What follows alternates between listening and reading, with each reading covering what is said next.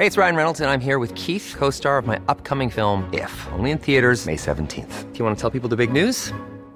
All right, I'll do it. Sign up now and you'll get unlimited for $15 a month in six months of Paramount Plus Essential Plan on us. Mintmobile.com slash switch. Upfront payment of $45 equivalent to $15 per month. Unlimited over 40 gigabytes per month. Face lower speeds. Videos at 480p. Active Mint customers by 531.24 get six months of Paramount Plus Essential Plan. Auto renews after six months. Offer ends May 31st, 2024. Separate Paramount Plus registration required. Terms and conditions apply if rated PG. Heraldo Podcast. Un lugar para tus oídos.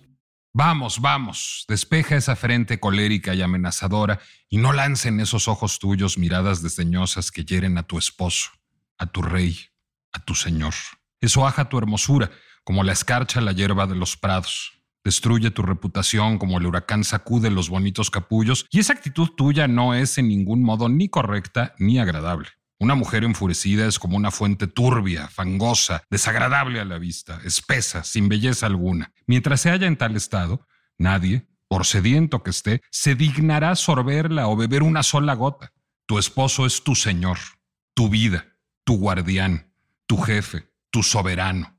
Uno que se ocupa de ti, y por tu subsistencia somete su cuerpo a penosos trabajos por tierra y por mar. Se expone de noche a las tempestades, de día a los rigores del frío, mientras que tú en tu casa duermes abrigada, segura y sin temor. Y te pide, como tributo, solo tu amor, buena cara y verdadera obediencia, pago en verdad bien pequeño para tan grande deuda. La misma sumisión que debe el vasallo al monarca, la debe la mujer a su marido. Y cuando es testaruda, caprichosa, casurra y desabrida y no obedece a sus honestas órdenes, ¿qué es sino una criatura rebelde y culpable, traidora e indigna de perdón para con su señor, que la ama? Me avergüenza ver que las mujeres son tan simples que declaran la guerra cuando deberían pedir la paz de rodillas y ver que aspiran al mando, a la supremacía y al imperio cuando están obligadas a servir, amar y obedecer. ¿Por qué son nuestros cuerpos suaves, débiles y delicados, inhábiles para las fatigas y las preocupaciones del mundo, sino para que nuestras cualidades y la dulzura de nuestros corazones se correspondiesen con nuestra naturaleza exterior? Vamos, vamos, gusanillos impotentes y rebeldes. Vamos, vamos, gusanillos impotentes y rebeldes. Mi carácter ha sido tan imperioso como el vuestro, mi corazón tan ambicioso y mis motivos tal vez más fundados para volver palabra por palabra y amenaza por amenaza. Pero he reconocido que nuestras lanzas no son más que brisnas de paja, que nuestra fuerza es debilidad, nuestra debilidad incomparable, y que parecemos más ser lo que en realidad somos menos. Rebajad pues vuestro orgullo, que de nada os servirá, y poned vuestras manos bajo los pies de vuestros maridos prenda de mi obediencia. En prenda de mi obediencia, si mi marido lo desea, está mi mano pronta. Pueda esto serle una satisfacción. No lo digo yo, lo dice William Shakespeare. La pregunta es si lo dice en serio o en guasa. Otra pregunta, ¿puede seguir diciéndolo en el siglo XXI? Esa es la pinche complejidad del montaje que ahora presenta la Compañía Nacional de Teatro.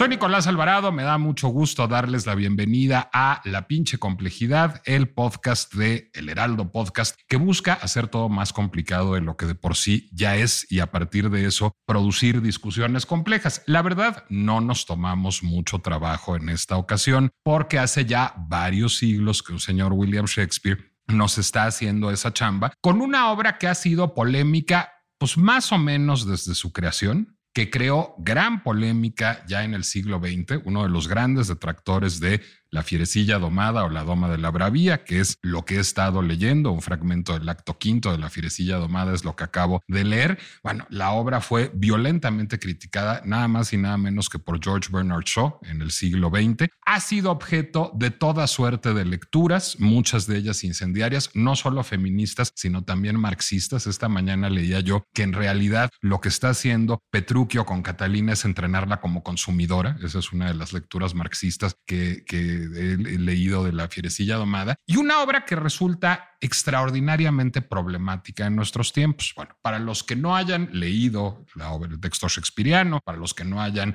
visto un montaje teatral, para los que no hayan visto, por ejemplo, la muy famosa película de Franco Zeffirelli de 1967 con Richard Burton y Elizabeth Taylor, que tiene su jiribilla y de ella vamos a hablar también.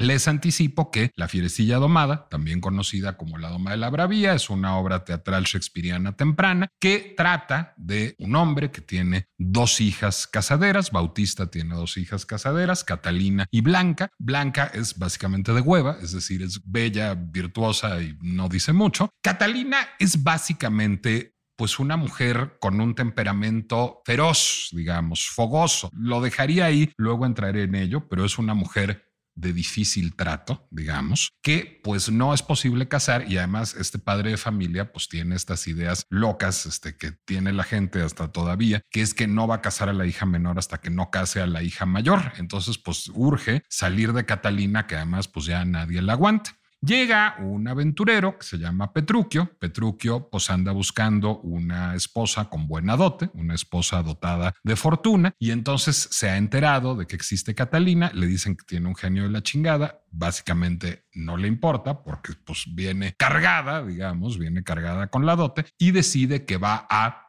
domar a la fierecilla, que va a domar a la bravía. Y esto transcurre a lo largo de los cinco actos de la obra, en donde básicamente a través de la tortura psicológica logra domarla, es decir, lo que es Petruchio es un conductista temprano, de que le duran Skinner y Pavlov, lo que hace es no darle de comer, no dejarla dormir, se diría ahora gaslightearla, o sea, hacerle pensar que la luna es sol, que el sol es luna, que los jóvenes son viejas, que las viejas son jóvenes. Y entonces a partir de eso logra, pues finalmente, que ella sucumba y haga esta profesión de obediencia que es, pues digamos, el discurso climático, comillas, de la fierecilla domada que pronuncia Catalina ya hacia el final de la obra. La obra es extraordinariamente polémica, eh, ha sido objeto de toda suerte de revisiones en montajes recientes en todo el mundo y también ha sido cada vez menos montada, cada vez menos montada porque es una obra problemática no solo desde tiempos de Shaw, sino problemática a la luz de las reivindicaciones contemporáneas de género y de los nuevos feminismos. Y entonces, bueno, pues ¿qué hace alguien que hace su trabajo? ¿Qué hace alguien que entiende que el teatro sirve para problematizar, sirve para subvertir, sirve para cuestionar y sirve para ponernos a discutir, por supuesto, en un montaje que es enormemente subversivo, enormemente cuestionador del texto shakespeariano mismo. Eso es lo que se propuso Aurora Cano, directora de la Compañía Nacional de Teatro desde hace unos meses, que como parte de la programación de este año de la Compañía Nacional de Teatro y de una de sus líneas de trabajo que tiene que ver con la recuperación del patrimonio mundial del teatro, pues hace, eh, eh, produce, eh, ahora nos contará quién es el equipo creativo que está al frente de este montaje, una adaptación de La fierecilla domada shakespeariana que se llama Fieras y en donde el texto es intervenido por los actores mismos. A ver, primero, Tan fácil que es montar el sueño de una noche de verano, Aurora, tanta paz que le da uno en el alma, o hacer la enésima lectura política contemporánea a partir de Ricardo III. Bueno, no sé si eso sea tan fácil hacerlo ahora. ¿A qué se anda uno metiendo en Honduras de, montar la fierecilla domada? ¿Qué, qué, qué pinche necesidad?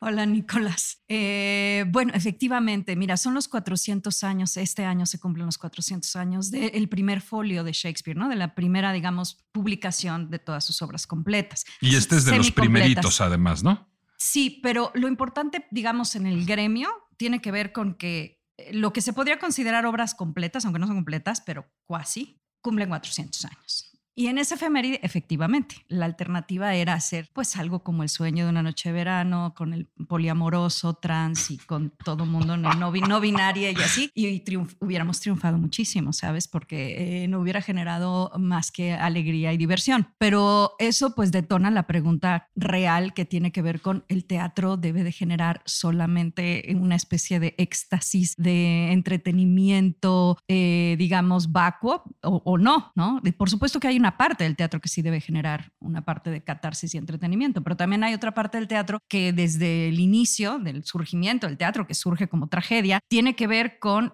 Tú hablas de la palabra problematizar, que me parece muy correcta, que es presentar la experiencia humana, reflejar la experiencia humana y a partir de eso hacer que la gente entre en conflicto profundo con su vida y con el universo, ¿no? Y que se cuestione, que la gente cuestione cómo son las cosas o cómo se refleja la manera de, del ser humano de, de accionar. Entonces, desde la Compañía Nacional a mí me parecía mucho más interesante perturbar las conciencias de las personas, porque pues en la enajenación consumista e histérica en la que vivimos constantemente, en la que lo que tenemos es una satisfacción inmediata, un sentirse gusto con los contenidos eh, a lo mejor que puedes consumir y que son increíbles y divertidísimos, pero sí hay una especie de enajenación de la conciencia. Entonces yo pensé, y lo platicamos al interior de la compañía como equipo, que sí era mucho más fértil eh, lanzarnos a montar la peor obra imposible y estigmatizada de la historia, ¿no? La más violenta y políticamente incorrecta que desde luego de Shakespeare es la fierecilla domada. Yo quiero decir que yo soy una shakespeariana apasionada y que a mí me parece que Shakespeare hace muy bien su trabajo, porque él efectivamente lo que hace es reflejar una realidad innegable. Innegable no solo hace 400 años en el periodo isabelino, sino innegable ahorita en cualquier rancho en Guanajuato, es decir, o en muchos estados de la República en la que siguen cambiando a las adolescentes por las vacas. O sea, es una realidad absolutamente contemporánea en países por lo menos como el nuestro. Entonces... Déjame pararte ahí porque acabas de tocar un punto importante que hay que abordar. De entrada, yo diría que La Fierecilla Domada, la volví a leer para esta oportunidad, es una obra tanto sobre el género como sobre el dinero. Es decir, todos los personajes están masculinos, están obsesionados por el dinero.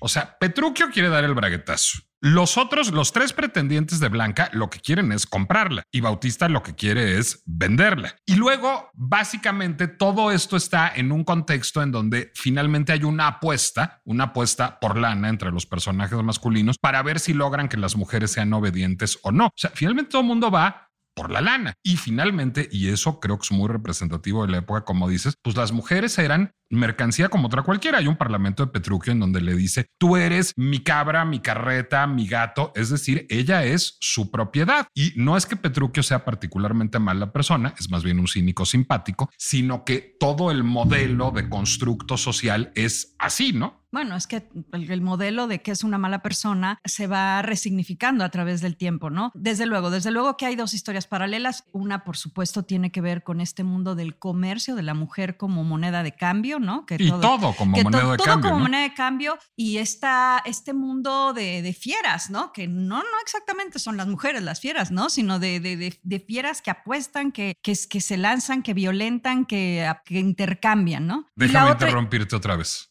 Catalina es insoportable y es insoportable. Y Shakespeare se ocupa de asentarlo desde el momento no uno. es insoportable. Ese era, ese era mi otro punto. Catalina llega insultando a todo mundo sin conocerlos. Están ahí los pobres pretendientes de Blanca que nomás pasaban por ahí y Catalina llega a insultarlos porque sí. No, son insoportables y tienen la peor actitud. Yo creo que también eso es una lectura que yo no estoy de acuerdo con la lectura que se trate de, de la doma de una mujer de mal carácter. Yo creo que... O sea, Catalina es que... El problema de Catalina tras de lo temperamental. Shakespeare dice que tiene una lengua, o sea que el problema de Catalina es la lengua, lo que dice, lo que habla y lo que piensa. El problema es que es una mujer inteligente, que dice lo que piensa. Pero ¿por qué la agresión desde el primer parlamento? bueno, es que el entorno y la manera como se acercan y la manera como está, evidentemente hace que esté a la defensiva. El entorno es hostil. Entonces, es una de las resignificaciones. ¿Cómo miras tú el personaje? Pues sí, es una mujer con un temperamento fuerte, pero sobre todo es una mujer brillante, es una mujer inteligente y es una mujer que opina, que se revela, que contesta, que es argumentativa pues tampoco tiene opiniones tan inteligentes. Está más, está siempre de muy mal humor. Está de mal humor, pero, pero bueno, está justificadamente de mal humor, porque el entorno, vuelvo a decir, es terriblemente hostil, pero sobre todo es un mal humor que se manifiesta de una manera argumentativa. Entonces, sí, lo temperamental es un elemento, pero también la, la, capacidad de argumentación y la elocuencia es un argumento aún peor, dicho por el mismo Bautista. El problema son las, las, las cosas que dice Catalina No, de entrada dice cosas, cosa que los personajes no suelen hacer. ¿no? Si Blanca dice los, poco. Los personajes femeninos, uno hay siempre, como dicen, la, no, hay dos, ¿no? Y, y, uno no habla. O sea, entonces, claro, la que habla es un problema. La mujer que habla es un problema. Entonces, bueno, nos quería yo nada más hacer este, este punto de que no es solo un tema de temperamento, que es mucho más profunda la, lo inadecuado de, de, la manera como se percibe el personaje de Catalina y por qué hay que domarla, callarla y, y doblegarla. Entonces, bueno, sí, es la historia de desde el punto de vista contemporáneo, de cómo una mujer le, le, rompen el espíritu y la someten. Pero desde el punto de vista que estás diciendo tú, también hay ciertos elementos de comercio, ¿no? De usos y costumbres. Y el tema de los usos y costumbres es importante, sobre todo ahora que decías de que si es una mala persona o que si no es una mala persona. Bueno, Sí, o cualquiera de los personajes, o Bautista, que es un padre que vende a sus hijas, adolescentes, al mejor postor, o sea, ¿qué es, qué es eso? ¿no? Eh, tú puedes pensarlo desde diferentes puntos de vista y determinar si es un, o no una mala persona. Eh, probablemente en el siglo XVI eh, o XVII habrían dicho, bueno, pues es un padre que tiene que casar a las hijas, o sea, es decir... Sí, entonces, las mores de ese tiempo eran esas. Sí, yo quisiera contextualizar, ahorita hay un debate muy grande, evidentemente con las nuevas generaciones de creadores teatrales, en los que se está poniendo en duda si se deben montar los clásicos, desde Sófocles, pasando por este Molière, por, por el periodo isabelino, incluso el realismo del norte de Europa, o sea, si se debe o no montar ese tipo de teatro. Y yo creo que el error, todo tiene que ver con que es que son obras patriarcales y, clasistas y colonialistas, que sí, todo es verdad, todo es verdad, sí son obras patriarcales, colonialistas, clasistas, etc. El, el asunto aquí es, son obras, porque son grandes escritores, que reflejan la realidad de lo que eran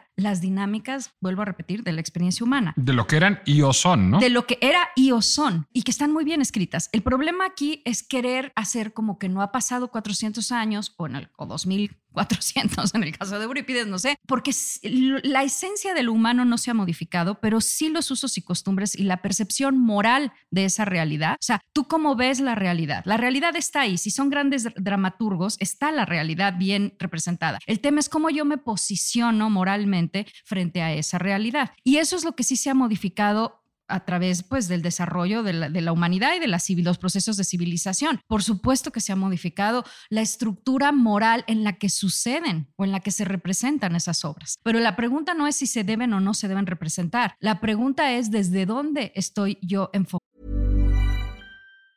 Hey, it's Ryan Reynolds and I'm here with Keith, co-star of my upcoming film If, only in theaters May 17th. Do you want to tell people the big news? All right, I'll do it. Sign up now and you'll get unlimited for $15 a month in six months of Paramount Plus Essential Plan on us. Mintmobile.com slash switch. Upfront payment of $45 equivalent to $15 per month. Unlimited over 40 gigabytes per month. Face lower speeds. Videos at 480p. Active Mint customers by 531.24 get six months of Paramount Plus Essential Plan. Auto renews after six months. Offer ends May 31st, 2024. Separate Paramount Plus registration required. Terms and conditions apply if rated PG. ¿No? Y en ese sentido, me parece que eh, la propuesta en este caso de Shail Espadas, que es la directora de la obra y que es la que se acerca, tuvimos un acercamiento hace, hace un tiempo en el que... ¿Ustedes le propusieron el proyecto? Ella tenía este proyecto y la propuesta de ella es una directora de Yucatán. Ella decía, es que a mí me interesa resignificar esta obra, no reescribiéndola, sino simplemente modificando el tono de la obra para resaltar toda la violencia que subyace y todo lo que está pasando para que se entienda que montando la obra tal cual, bajo la perspectiva contemporánea, pasa de ser una comedia a ser una tragedia. Ella quería hacer una modificación de perspectiva de cómo vemos la obra. No porque lo que esté diciendo Catalina en el monólogo que tú estabas eh, leyendo, que es el final de, de la obra, no siga siendo real, ¿no? Sino porque es que ya no nos hace reír. O sea, el tema es que ya no nos reímos de esas mismas cosas en las que antes la gente sí se reía y se divertía muchísimo. Es que, a ver, ahí me parece que hay mucho que discutirle a la fierecilla domada. Primero, es una obra menor shakespeariana, este, y yo creo que es una obra es de las peores obras shakespearianas, pero no por su incorrección política, sino por su construcción psicológica. Es decir, un viejo debate sobre la fierecilla domada es si es una farsa o una comedia. Los personajes básicamente no tienen profundidad psicológica ninguna Ninguno. Es decir, todos son estereotipos más o menos horribles. Es decir, pues, es el padre que lo, único que piensa es el dinero, el cínico que solo piensa en el dinero, la mujer de mal carácter, la guapa mensa. Es decir, nadie tiene, o sea, no. Petruchio, yo, bueno, yo disiento solamente, estoy de acuerdo contigo en general, pero sí disiento en la construcción del personaje de Petruchio. O sea, a mí me parece que va más, complejo, va más allá del, va más allá del, estereotipo eh, desde mi punto de vista, ¿no? También, también Grumio, el, el criado de Petruchio, es un, es un criado un poquito más complejo de lo, de lo, de lo normal. Pero sí, efectivamente no es una de las grandes obras de Shakespeare, por lo mismo de que no tiene un gran desarrollo. Hay ciertos desarrollos abruptos, ¿no? En términos como de psicológicos, la manera como ella, demasiado rápido decide casarse, ¿no? O sea, no vemos el proceso de cómo... Y demasiado rápido se convence de someterse también.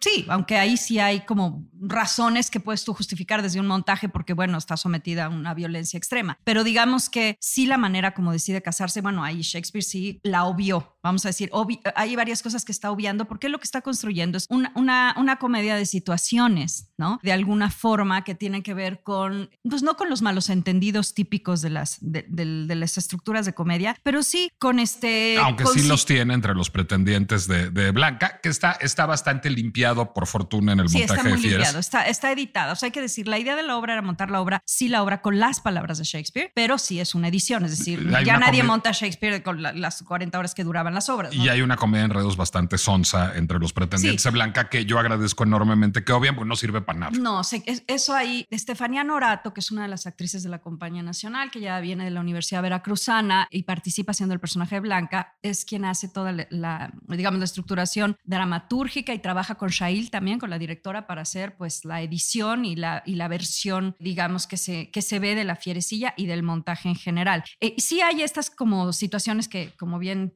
detectaste se, se, quitaron, ¿no? Para, se editaron. Pero al final del día, Shakespeare está trabajando para un público dinámico y es una comedia, entonces de alguna manera sí no alcanza un desarrollo con, mucha más complejidad, más allá de domar a la bestia. Pero yo creo que eso es maravilloso. Es decir, yo creo que es una de las peores obras de Shakespeare, no por políticamente incorrecta, sino por psicológicamente superficial, pero creo que eso es muy útil y creo que eso, eso ha dado para que sirva para discutir durante mucho tiempo. Yo no sé si tú conoces Kiss Me Kate, que es la versión musical de Cole Porter de La Fierecilla Domada. Sí. que es genial, está llena de, igual que La Fierecilla Domada, es una obra dentro de la obra, igual que Fieras, por cierto. Es decir, en este caso pues, hay una pareja, una pareja de estrellas del teatro musical que se llevan muy mal, que son ex pareja. Ella tiene muy mal carácter, de hecho hay, hay un espejo, digamos, este, y él es muy macho, y están viviendo su crisis matrimonial mientras montan su versión musical de La Fierecilla Domada. Pero más allá de esa intertextualidad, lo que hace Porter es darles canciones a los personajes. Esas canciones ayudan mucho, porque, por ejemplo, hay una canción que se llama I Hate Men, que es un monólogo de Catalina, en donde lo que habla es de su violento odio y desprecio por los hombres, en donde empiezas a pensar, y Cole Porter llena, trufaba, digamos, de guiños gay todas sus partituras, que a lo mejor lo que le pasa a Catalina es que es lesbiana y que nadie se lo había preguntado. Tiene una canción sobre la lana, este Petruchio, en donde queda mucho más explicitado su deseo de hacerse dinero. Y hay otra canción en donde Petruchio se enamora de Catalina, porque también, pues aquí Shakespeare nos da un final feliz, pero Petruchio a qué hora se enamoró? Petruchio nada más va por la lana, quiere ganar la apuesta y quiere domar, digamos, este, a la bestia, pero nunca se enamora. En la obra de Porter se enamora. Otra, otra interpretación, cuando Meryl Streep la representa en un Shakespeare in the Park, lo que ella dice, y como cuenta ella que fue dirigido ese montaje, es como una fu, es decir, Petruchio y Catalina se golpean y se insultan y se gritan porque es una expresión de pasión sexual. Y les gritaron, los abucharon en Central Park. ¿eh? Es un poco también la lectura de Sefirelli en la película de Elizabeth Taylor y Richard Burton, en donde Elizabeth Taylor se somete, dice el monólogo con una ironía que revela que Elizabeth Taylor es mejor actriz de lo que se, de lo que se le concede, y luego se va, lo deja parado como un idiota en medio de la sala. Admite todas esas lecturas, ¿no? Exacto. Yo quiero regresar al punto de si es una de las mejores obras de Shakespeare o no. Técnicamente o estructuralmente puede ser que no, pero de fondo sí es una obra importante de Shakespeare. Razón por la cual estamos ahorita platicando de ella, razón por la cual hay todo este bagaje y derivaciones. Es una obra, una obra primaria sobre un tema muy importante que ha generado muchísimas derivaciones. ¿Por qué? Porque es relevante. Entonces tú puedes juzgar una obra a lo mejor, pues eso, ¿no? En términos de como de realismo psicológico no está bien desarrollada. Pues sí, pero la realidad es que está violentando a los espectadores desde el día uno hasta ahorita. Y eso para mí es una buena obra, es una obra espectacular. Ahora, ¿por qué? Porque está generando una discusión sobre un tema cotidiano que es cómo se relacionan. Y mira nada más la manera de ver las cosas. Es que ella tiene mal carácter, pero él es macho. No, o sea, siempre es como esta situación, ¿no? La misma característica en una mujer se lee diferente que la misma. Los hombres no tienen mal carácter. Bueno, él no tiene mal carácter. Los hombres, no, sí como no, es Él se prostituye y es,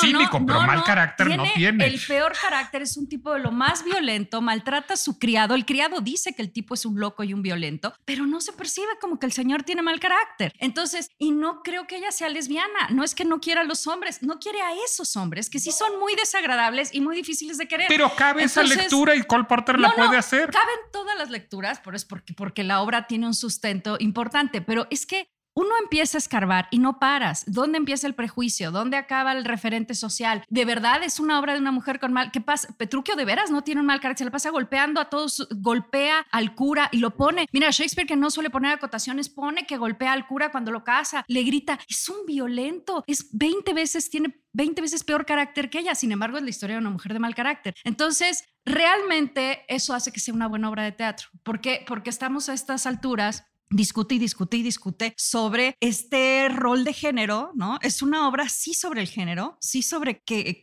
qué se permite en términos de temperamento o de estructura psicológica en una mujer y qué no se permite. Y ese monólogo final, que no podía yo empezar este programa más que leyéndolo, puede ser leído de todas las formas distintas y hay muchas interpretaciones. Hay quien dice que la obra es una obra feminista, escrita como una obra feminista, es decir, que todos los personajes hombres son horribles y que Shakespeare manifiesta en ese monólogo su solidaridad. Sí, lo pone en evidencia, sí, pero, pero te voy a decir qué pasa con el, con el siglo XVI y XVII, o sea, y no solo con Shakespeare, con Lope, con Calderón, con todos. Todo está muy bien y sí se abren y sí de pronto dan la oportunidad a algún personaje femenino de tener algún nivel de relevancia o de capacidad de pensamiento complejo, más allá de quererse casar o no. A veces lo hacen. El problema son los finales. Los finales de todo el teatro clásico son los traicionan cualquier posibilidad de obra eh, que pudiera tener cualquier intención feminista. Tú ves a Rosaura en La vida de sueño, todo, todo está muy bien hasta que llegas al final en el que las mujeres todas se someten, sonríen y son felices. Entonces depende cómo montes ese final. Exacto, pero literariamente, o sea, en términos de escritura literaria, esto es así. Entonces, realmente para nosotros el reto era qué tan árido es, ¿por qué nos vamos a hacer cómplices de montar una obra en la que evidentemente se está violentando una mujer todo el tiempo? ¿No? Pues entre otras porque se violentan mujeres a la fecha todo el tiempo. Exactamente. Entonces aquí entra la discusión de lo políticamente correcto, ¿no? El teatro debe representar, o sea, el teatro está ahora en una cosa de edulcoramiento a nivel mundial, ¿eh? O sea, en todos los teatros en Europa y en el mundo anglosajón ya unos niveles tremendos en los que ya no se puede hablar de nada, ya no se puede montar a Shakespeare porque luego está el mercader de Venecia, ¿no? Porque luego está Otelo, porque, o sea, es completamente ofensivo para cualquier persona, igual que Molière, igual que todos. Los griegos yo siento que un poco menos y aún así es terrible. Entonces, hay esta cosa de lo políticamente correcto y de que si, el, y que si la gente de teatro, te cierran los teatros en el mundo entero, ¿eh? no puedes hablar de ciertas cosas, no puedes representar ciertas cosas porque estás haciendo apología de la violencia, estás haciendo apología del patriarcado, del racismo, del clasismo. Entonces, dentro de estas discusiones grandes hay otra parte del teatro que lo que argumenta es, no, es que nosotros nos dedicamos a, montar el horror humano, también las virtudes, pero también el horror. Y si ya no se puede representar el horror, que sí, perdón, somos una especie bastante defectuosa y oscura, si ya no se puede representar esas oscuridades, todas estas cosas terribles, entonces ya no se puede hacer teatro. ¿Y quién decide qué es lícito montar o qué es lícito leer o qué es lícito filmar? Los niveles de censura, Nicolás, están llegando y de autocensura están llegando a unos niveles de locura. O sea, hace poco estaba yo en Viena y una amiga de la Schauspiel me decía, es que aquí ya todo está etiquetado con ofende a esta comunidad, esta comunidad de comunidad. O sea, ya no es adolescentes y adultos. O sea, ya ahora ya hay una serie de clasificaciones en los teatros y bueno, ya ni hablar de Estados Unidos o de Canadá, ¿no? En la que a ti te despliegan como espectador todas las ofensas a las que vas a ser sujeto por observar una obra de, una obra de teatro, ¿no? Oye, pues si el teatro no me interpela, Es decir, si no me ofende, no sirve para nada. No sirve para nada. Entonces, eso es justamente que habemos cierta gente de la comunidad teatral que decimos, bueno, nosotros no nos vamos a dedicar a montar obras que sean políticamente correctas y que no generen pensamiento y que no, no detonen perturbación moral, porque entonces no es teatro. Entonces, lo que estamos haciendo es exactamente igual que los espectáculos de enajenación este, que hablaba yo al principio, ¿no? De quiero ir a sentir bonito, no sé, que la chica y el chico se amen por siempre y que además la chica sea súper cool, gane más que él. o sea, no, no sé. Y creo que es un debate que va más allá, de, evidentemente, de estas decisiones, de esta puesta en escena, pero no sé en qué va a derivar. En este momento la discusión está álgida. bueno, los temas Tolstoy, todas las familias felices son iguales. De Unido Guzmán, el amor feliz no tiene historia. Es decir, es antidramático. Exactamente. Y, bueno, nosotros en nuestra, digamos, dentro de la Compañía Nacional de Teatro, lo que decidimos fue, bueno, vamos a montar, para nosotros es un gran homenaje a Shakespeare es un gran homenaje que se escuchen este monólogo de terror. Porque para las mujeres, la gente, las chavas salen llorando, Nicolás. De veras, no sabes, se, se truenan. Hemos tenido conversatorios, las chavas no dejan de llorar. O sea, es una cosa terrible lo de fieras, porque claro, tú vas al teatro y es como si tú escuches la canción de Soy un desastre de Timbiriche. Tú escuchas esa canción, tú esa canción ponla en escena con lo que dice. No, no, pues es, improcesable. Es, eh, es, improcesable. Es una canción de la dependencia del trabajo doméstico no remunerado. Ya estoy harta de comida enlatada y basta de caprichos. o sea, tú nada más escuchas las barbaridades que dices, ¿ok? Y todo el mundo lo canta en la inconsciencia, pero en cuanto alguien les pone una lupa a qué es lo que están diciendo, se modifica la percepción. Y digamos que la Fieras es una obra en la que de pronto tú escuchas a uno de los grandes escritores de la historia de la humanidad narrándonos cómo están rompiendo el espíritu de esta mujer. Por supuesto que genera un shock. Ahora, las mujeres que estaban en la compañía, también eh, Simón Franco, que es el dramaturgista de la compañía, con quien también hemos, fue parte de esta construcción, teníamos este debate, ¿no? Sobre si simplemente se montaba y se representaba en un tono de tragedia para enfatizar toda esta violencia, ¿no? Y se llegó a la conclusión de que iba a ser insuficiente la posición y por eso se decidió que hubiera rompimientos en los que a lo largo de la historia tú ves a los actores de la compañía nacional hacer rompimientos que pues son como post-brechtianos, no sé cómo decirle, eh, en las que tú ves lo que el, proceso que están haciendo los actores para poder salir a defender esos personajes, que en principio son muy distintos estructuralmente, moralmente que ellos, ¿no? Y entonces, claro, eso hace que los espectadores pongan aún más atención o entiendan más o vayan viendo todo el proceso lo que implica para un grupo de actores del siglo XXI salir a defender esas premisas morales. A partir de sus historias personales que están involucradas, sí, A partir de sus historias personales como actores, como gente del siglo XXI que se está enfrentando al reto, pero que quieren llevar la escena porque quieren mostrar una realidad que sucede y que es todavía desgraciadamente muy cercana. Entonces, bueno, por supuesto que la experiencia de ir a ver fieras, pues sí, es una experiencia fuerte en la que te, tú vas a escuchar a Shakespeare, ir contando la historia de los usos y costumbres de una sociedad mercantilista, violenta y en la que las mujeres que pensaban no tenían la más mínima posibilidad de sobrevivir. ¿Dónde y cuándo se puede ver Fieras? ¿Y hasta cuándo? Fieras está en, en todo el mes de junio, los de jueves a domingo en, la sala Héctor Mendoza, que está dentro de la Compañía Nacional, en Francisco Sosa, en Coyoacán, y pues en los horarios, no dirá tradicionales del teatro, porque los viernes es una excepción, pero los jueves es a las 8, los viernes es a las 5, porque están, está yendo además grupos de, de escuelas, y sábados y domingos sí son 7 y 6, que son los horarios Jueves 8, viernes 5, sábado 7, domingo 6, todo junio. Fieras de William Shakespeare en una versión, en un montaje de Shail Espada. Está en la Compañía Nacional de Teatro en la calle de Francisco Sosa. Le digo, google el número de Francisco Sosa porque yo no me lo sé y se me hace que tú tampoco. Está ahí en Coyoacán. Sí, dudo. Pero una cosa importante, como es la sede de la compañía que es, eh, es, es, gratuito, o sea, la gente no tiene que pagar, pero tiene que reservar. Entonces, este, métanse a las redes de la Compañía Nacional de Teatro son CN Teatro, ¿verdad? Sí, CN Teatro y ahí ustedes pueden este, ver el camino y el procedimiento para hacer una reservación, porque sí es con reservación, pero es gratuito. Bueno, todo ese housekeeping de este, las redes, de, cada red de la compañía y de la dirección y todas esas cosas que Aurora y yo no nos sabemos, van a figurar, por supuesto, en la descripción de Spotify. Lo mismo que las redes sociales de Aurora Cano, que la que más usas es Facebook. En Facebook, ¿cómo te encontramos? Pues como Aurora Cano, obvio uso Facebook, soy una señora. Qué barbaridad. y lo admite encima de todo. Claro. a mí no me pueden encontrar encontrar en Instagram porque soy un chavo, en Facebook porque soy un chavo ruco. Me pueden encontrar en Instagram como Nicolás Alvarado Lector. Aurora Cano, muchísimas gracias por habernos acompañado a desentrañar la pinche complejidad de William Shakespeare. Yo soy Nicolás Alvarado. Les recuerdo que La pinche complejidad es una producción del Heraldo Podcast y que pueden escucharla en Spotify, Apple Music, Amazon, Deezer, YouTube o cualquier lugar en donde ustedes acostumbren escuchar podcasts. Y entre otras cosas, debo reiterar, sí, Petruchio era un macho y era un cínico, pero Catalina tenía un genio de la chingada. Hasta la próxima.